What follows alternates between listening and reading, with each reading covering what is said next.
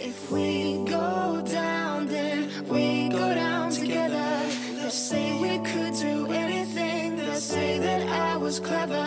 If we go down, then we go down together. We'll get 嗨，各位同学，大家好，我是姚老师，欢迎大家来到今天这一期的英语口语每日养成。今天的话呢，我们来学习这样一段台词。You see, I dreamed of pulling myself up from nothing, and I did. You see, I dreamed of pulling myself up from nothing, and I did. You see, I dreamed of pulling myself up from nothing, and I did. 你瞧，我呢梦想着从一无所有到大获成功，而我呢也做到了。You see, I dreamed of pulling myself up from nothing, and I did. 在这段台词朗读过程当中呢，有几点需要注意一下。首先，第一个，dreamed of 可以连读，就会变成 dreamed of，dreamed of。 然后呢，这里的 up 和 from 碰到一起的时候呢，有一个不完全失去爆破的现象，所以这个 p 的音呢只做口型，没有完全读出来。而末尾位置的 and 和 I 可以连读，则会变成 and I，and I。 Mrs. Solis?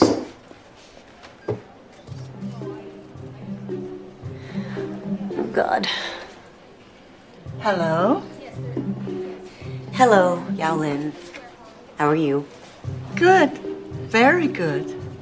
I wanted to call you. I felt terrible about how we left things. I need lipstick. Okay, but Now. you must be loving this, huh? Having me serve you must be a dream come true. Can't complain. That's the difference between you and me, Yao Our dreams. Close your eyes, please. Thank you. You see, I dreamed of pulling myself up from nothing, and I did. I dreamed about the things I wanted, and I got them all a high powered career, a handsome husband, an extravagant house. So, this is just a blip on the radar for me. Because now I know what I'm capable of. And if I did it once, I can do it again. I'm never really down, Yao Lin, even when it looks like I am. So enjoy this moment. Enjoy your dream. Because for you, it doesn't get any better than this. There. Don't you look beautiful? 看到今天这样一段台词，可能就会有同学在猜测什么叫做 pull oneself up from nothing。从字面意思上面，我们来猜测一下，pull up 有往上拔、往上提、往上拉这个意思，所以呢，可以用来指某个人呢自己脱离这种不明一文、一事无成的状态。其实呢，我们今天在节目当中主要想跟大家补充一个更加规范、更加地道的一个类似的短语，叫做 pull oneself up by the bootstraps。或者呢，也可以说 pull oneself up by one's own straps，就指的是靠自己的努力获得成功，to succeed by one's own efforts。